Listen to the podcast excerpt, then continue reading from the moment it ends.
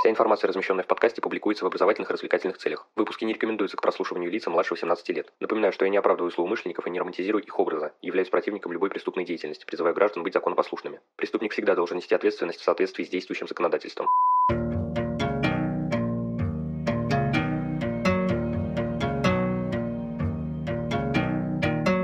Всем привет, вы на канале Крим One, и сегодня мы продолжаем говорить о книге Джона Дугласа, Энна Бёрджеса и Роберта Кареслера «Сексуальные маньяки. Психологические портреты и мотивы». В общем, без лишних слов, Поехали! Для лучшего понимания материала стоит отметить классификацию убийств по виду и типу. Все убийства делятся на одиночные, двойные, тройные, массовые, беспорядочные и серийные. При этом критериями для характеристики выступают количество жертв, событий и мест. При одиночных, двойных, тройных и массовых убийствах различия состоят только в количестве жертв и составляют соответственно одну, две, три, а также четыре и более в последнем случае. При этих убийствах событие происходит единожды в одном месте. Беспорядочное убийство характеризуется двумя и более жертвами в двух и более местах при одном событии. Серийными убийства признают в случае, если количество жертв, событий и мест характеризуется как минимум тремя единицами. Основу понимания убийств на сексуальной почве составляют пять взаимодействующих элементов. Социальное окружение, события, способствующие формированию личности убийцы, стереотипные реакции на эти события, возникающие в результате этого действия по отношению к другим людям, а также реакции убийцы на свои преступные действия. Модель мотивов убийств на сексуальной почве характеризуется следующими компонентами. Неэффективное социальное окружение, наличие которого влечет безнадзорность, невмешательство, отсутствие поддержки и беззащитность. События связаны с насилием, нарушением развития, отчуждением. Реакции проявляются в виде социальной изоляции, склонности к аутоэротическим практикам, фетишей, отказа подчиняться, агрессивности, патологической лжи, ощущений вседозволенности. Действия убийцы проявляются в жестокости, неуважении, пиромании, воровстве, порче чужого имущества и агрессии. Реакции убийцы на свое поведение также могут различаться. Оправдывание поступков, исправление ошибок, повышенное возбуждение, ощущение господства, власти и контроля. Все перечисленные характеристики преступника на различных этапах деяния, а также статистические факты и закономерности играют огромную роль в составлении психологического портрета. Вскоре приведу примеры таковых. Надеюсь, вы будете крайне удивлены, насколько они могут быть конкретными. Конечно, метод психологического профилирования преимущественно основан на опыте интуиции. Однако опрос 1981 года показывает, что в 77% случаев составленный портрет позволяет сузить круг подозреваемых, а затем найти преступника. Не слабая такая эффективность. Процесс создания психологического портрета похож на деятельность врачей по постановке диагноза и выработке плана лечения, сбора оценка данных, реконструкция ситуации, информации, разработка гипотезы, создание и тестирование портрета, а также отчет о результатах. Профайлер, тот человек, который составляет эти психологические портреты, использует умение делать предположения на основе своего прошлого опыта. Они строятся на информации, полученной с места преступления, а также практическом опыте интерпретации преступных действий. В основе профайлинга лежит идея о том, что поведение человека определяет его способ мышления. А сейчас вспоминаем и проводим параллель с теорией отражений и механизмом преступления. В данном случае случае образ мыслей преступника отражается в реальности. То есть, проанализировав картину преступления, профайлер может определить мотивы и личность преступника. Процесс создания психологических портретов выглядит следующим образом. В самом начале изучаются исходные данные. Включают они в себя картину преступления, виктимологию, экспертно-криминалистическую информацию,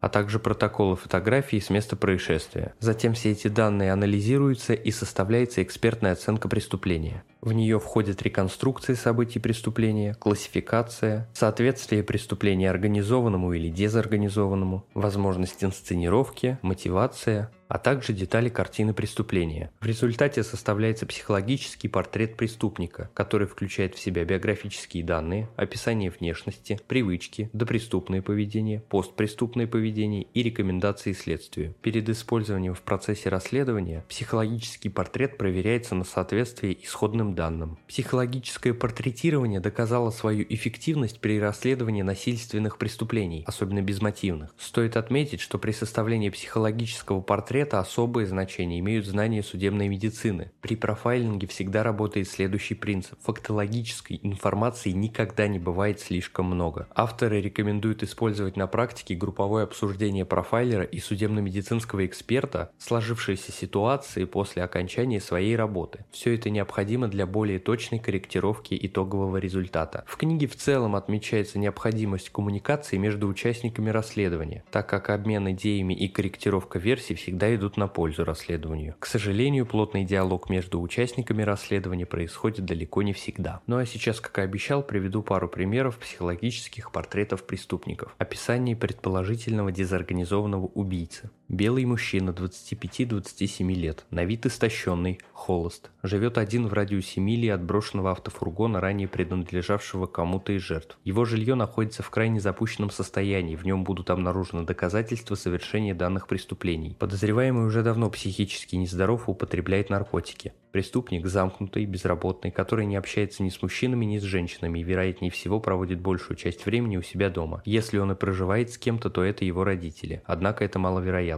Подозреваемый не служил в армии, он бросил учебу в старших классах или колледже, вероятно, страдает одной или несколькими формами параноидного психоза. Но как вам степень конкретности психологического портрета? Как по мне, довольно подробное описание. Отмечу, что в дальнейшем преступник был найден и полностью попадал под описание профайлера. Приведу еще один фрагмент психологического портрета. Белый мужчина в возрасте от 25 до 35 лет, то есть примерно одного возраста с убитой, среднего телосложения и непримечательной внешности. Он обладал средними умственными способностями и, вероятно, бросил учебу в школе или колледже. Он не служил в армии и, возможно, в данный момент являлся безработным. По роду занятий это был рабочий или квалифицированный специалист. Алкоголь или наркотики не имели серьезного значения в его жизни. Преступник испытывал трудности в любых отношениях с противоположным полом. Если он когда-либо встречался с женщинами, то они были младше его. Этот человек не имел опыта в сексе, был сексуально неполноценным и никогда не состоял в браке. Он имел коллекцию порнографии, склонен к садизму. Присутствует ярость и ненависть к женщинам. Преступник проживал в доме жертвы, работал в нем, либо зашел по какому-то делу. Как вы понимаете, в дальнейшем преступник также был пойман и полностью соответствовал написанному психологическому портрету. Тема криминального профайлинга меня крайне впечатляет. Честно говоря, я ума не приложу, каким образом они определяют биографические данные, которые являются довольно конкретными, совсем не абстрактными. Также в книге была рассмотрена другая большая тема, а именно исследование родных и близких погибших, их реакции и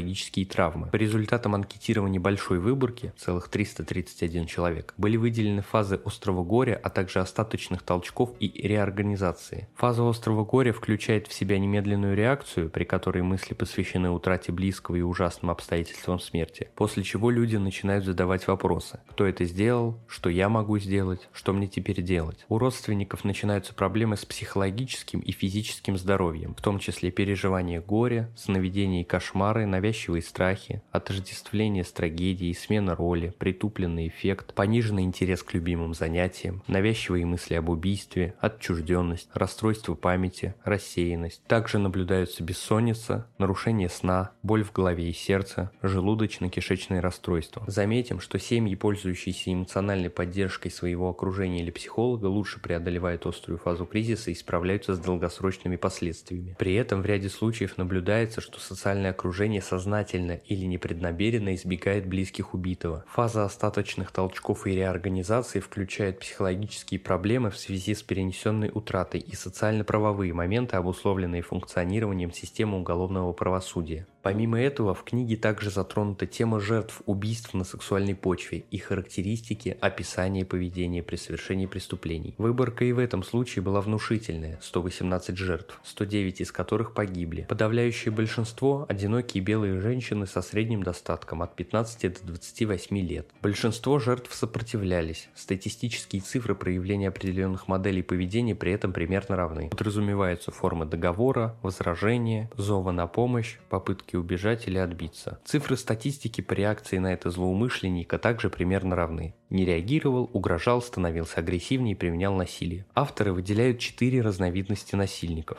Первый – компенсаторный. Преступление – это выражение его фантазий. Он сексуально озабоченный и часто теряет самоконтроль. Деянием он компенсирует свою несостоятельность как мужчина, убежден в том, что настолько неполноценен, что ни одна здравомыслящая женщина не вступит с ним в половую связь добровольно. Следующий тип – эксплуататорский. Его поведение выражено в виде импульсивных хищнических действий. Сексуальная составляющая у него проявляется в гораздо меньшей степени. По сути, он выходит на охоту за женщиной с целью сексуальной эксплуатации. Цель – принуждение женщины к сексуальному подчинению его не волнует ее физическое и психологическое состояние. Следующий вид насильника – замещающий. Сексуальное поведение является выражением его гнева и ярости. Половой контакт служит средством главной цели – агрессии. При этом повод для преступления не обязателен. Он, ярый жена-ненавистник, начинает оскорблениями и заканчивает зверским убийством. Ну и, наконец, последний – садистский тип. Выражает через сексуальное поведение агрессивные, садистские фантазии. С возрастанием возбуждения у него увеличивается агрессивность и наоборот. Агрессия обычно направлена направлена на части тела, имеющие сексуальные значения. На основе выделенных типов преступников авторы предлагают стратегии реагирования жертвы в различных ситуациях. Включает в себя на разных этапах следующие формы. Включает в себя на разных этапах следующие формы. Бегство, активная вербальная конфронтация, активная физическая конфронтация, невраждебные вербальные реакции, пассивное физическое сопротивление и непротивление. Думаю, что какая-никакая польза от этой схемы есть, поэтому ее описание я приведу. Уверен, девчонкам-слушателям слушателям будет полезно. Начнем с того, что после контакта с агрессором необходимо навязать вербальную конфронтацию. Подразумеваются угрозы и оскорбления. В этом случае, по мнению авторов, возможно три варианта развития событий. Агрессор скроется, и угроза, соответственно, миновала в этом случае. Во втором варианте агрессор не скрывается, он вооружен, угрожает или переходит к физическим действиям.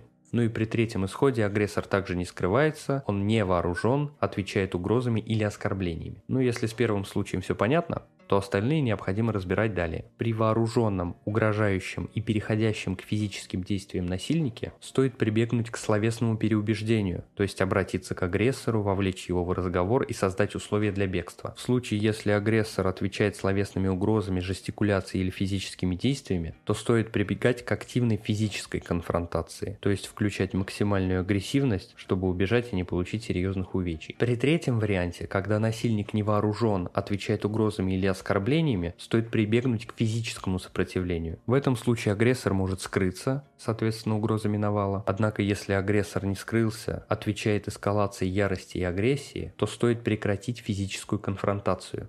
В случае, если агрессия продолжается или нарастает, то необходимо прибегнуть к разговору, который, возможно, успокоит нападавшего, создаст условия для бегства или уклонения. В случае, если уровень агрессивности не снижается и агрессия продолжается, то жертва вынуждена прибегнуть к жесткой конфронтации, то есть прибегнуть к предельной агрессии и использовать все средства, чтобы убежать и не получить серьезных увечий. Вернемся немного назад если в случае прекращения физической конфронтации агрессивность нападавшего спадает, то стоит завести разговор, создать возможность для бегства, уклонения или успешного физического сопротивления. В завершении стоит отметить, что при любом развитии событий, при невозможности убежать, уклониться, жертва должна попытаться использовать любые доступные средства, чтобы спасти себя и свою жизнь. В качестве логического завершения своего исследования авторы предлагают улучшить систему классификации убийств, в том числе на сексуальной почве, путем их профилактики, то есть понимания преступлений, улучшения психологического портретирования. Сделать это предполагается через заполнение определенной формы криминологического рапорта. Стоит отметить, что этот рапорт крайне подробный и указано в нем просто бесконечное количество пунктов. Указывается в нем информация административная, о жертве, о преступнике, о возможных транспортных средствах, способе совершения преступления, состоянии трупа жертвы, причины смерти или нанесенных увечий, а также данных криминалистических экспертиз. Конечно, в случае применения таких криминологических рапортов на практике, результаты не заставят себя долго ждать, и они будут в любом случае полезными и положительными. Однако в то, что настолько подробно сотрудники правоохранительных органов будут описывать каждое преступление, честно говоря, мало верится. Также стоит отметить, что в книге помимо основной тематики попутно рассматриваются и другие направления криминалистики, как современные, так и уже давно ушедших дней. Однако такие темы, как словесные портреты, физиогномика, френология и некоторые другие интересные течения, мы обязательно подробно обсудим отдельно. Подводя итоги, могу уверенно заявить, что данная книга обязательно к прочтению. Из нее можно почерпнуть большое количество полезной информации. Это и статистические цифры с интересными порой выводами, и характеристика становления сексуальных убийц, и классификации преступников, полезные на практике, это важно, и рекомендации к поведению для тех, кто с такими лицами столкнулся, и предложения по улучшению выявления, расследования, раскрытия и профилактики таких преступлений, где особое место занимает профайлинг. Также напомню, что в настоящий момент проводится конкурс у меня в группе ВКонтакте и Инстаграме, где разыгрывается один экземпляр данной книги. Условия совершенно простые, обязательно участвуйте. До конца конкурса всего неделя, а у меня всего несколько действующих участников, поэтому шанс выигрыша довольно высок. Желаю удачи! Что ж, на этом данный выпуск подходит к концу. Благодарю за то, что дослушали его. Следите за подкастом, ставьте оценки, пишите комментарии. Вступайте в группу ВКонтакте и подписывайтесь на Инстаграм Крим One. Оставляйте свои вопросы и пожелания, мне будет приятно. До новых встреч и помните, нераскрываемых преступлений не бывает.